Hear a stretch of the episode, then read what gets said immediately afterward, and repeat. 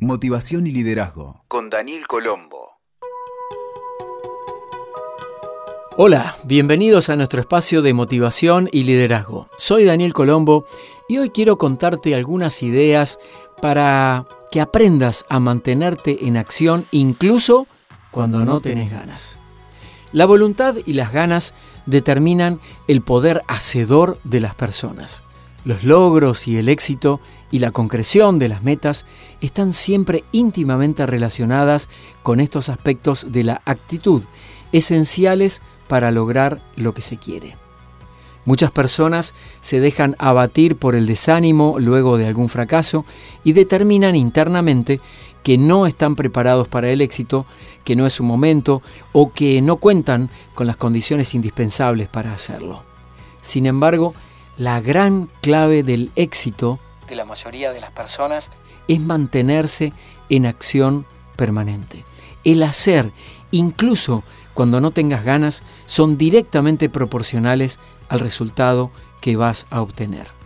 Entonces, más allá del desánimo o la falta de ganas, la pereza que podés tener eh, de vez en cuando, si realmente te comprometes con vos y con tu proyecto de cualquier tipo, es imprescindible que hagas de la acción una estrategia de vida. Y aquí tenemos hoy siete ideas que funcionan si querés movilizarte para pasar de un estado de letargo y dejadez hacia otro de mayor productividad y efectividad personal. Vamos. Primero, ensaya algo distinto. La mayoría de las personas utilizan un pensamiento en espejo con situaciones del pasado. Tratan de asimilar algo parecido y lo asocian directamente con eso que no te está trayendo el resultado en el presente. Acá tenés que saber que la vida no es lineal. La vida tiene altibajos, es como una montaña rusa.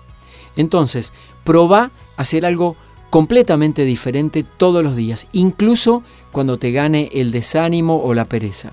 Si te entrenás lo suficiente, un paso a la vez, vas a ver que en menos de 10 días vas a salir de ese círculo vicioso que te limita a mantenerte en acción.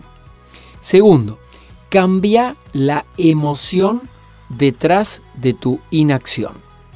Todo lo que logras y lo que no logras también se mueve detrás de una emoción. La inacción, la falta de voluntad y la sensación de no avanzar tienen detrás una emoción. Entonces, profundiza en tu autoconocimiento para ver cuál es esa emoción que no te trae el resultado que querés. ¿Es el miedo? ¿Es una creencia limitante que arrastras desde chico? Cambiala por otra opuesta, probá y ensayá el resultado. Tercero, empezá por algo muy pequeño, muy chiquito. Una de las contradicciones es querer empacharse de cambios cuando se empieza a avanzar en un camino de logros. Lo ideal es que sin perder el entusiasmo los puedas graduar y hacer un paso a paso paulatino para que nuestro inconsciente y subconsciente trabajen a favor nuestro y a la vez afianzar este nuevo estado interno de mantenerte en acción. Recordá que una pequeña acción diferente sostenida en el tiempo producirá un gran impacto. No necesitas hacer una gran acción, solamente cosas pequeñas sostenidas en el tiempo para salir de ese estado de inmovilidad. Cuarto punto, busca aliados. A veces es buenísimo que tengas compañeros de ruta. Encontrar personas afines a tu meta a alcanzar. Por ejemplo, si deseas controlar tu peso, podés ejercitarte con alguien que esté en el mismo plan. El camino se hace más agradable si lo haces acompañado. Quinta sugerencia sobre cómo mantenerte en acción aunque no tengas ganas. Hace más de lo que te produce placer evitando todo lo nocivo que pueden tener los momentos de bajón, enfócate en aquellas cosas constructivas y positivas que te traen placer.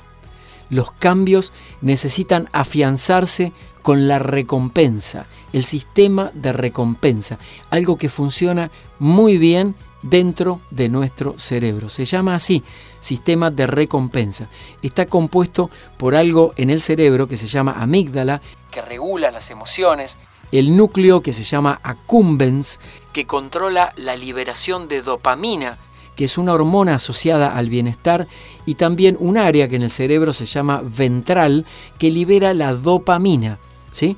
que también es otra hormona que te produce placer y bienestar.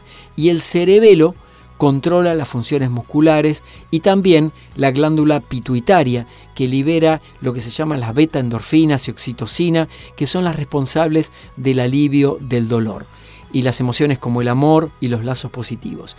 Entonces, ¿para qué sirve toda esta explicación tan racional, tan científica, eh, que viene desde el lado de las neurociencias, de cómo funciona el cerebro? Ni más ni menos que para ejemplificarte que el cerebro te va a apoyar en producir más placer si vos empezás a darte más placer. Cualquier cosa que te traiga más placer va a ser como un círculo virtuoso que va a generar más de eso en vos y te va a sacar de la inacción en la que podés estar pasando. Sexto punto, conecta el propósito de tus acciones.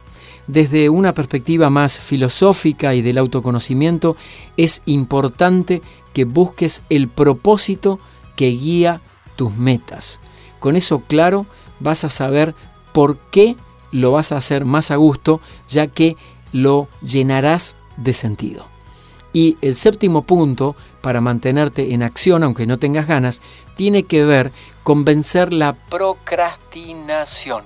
Este término refiere a lo que hace una inmensa mayoría de las personas, postergar las cosas.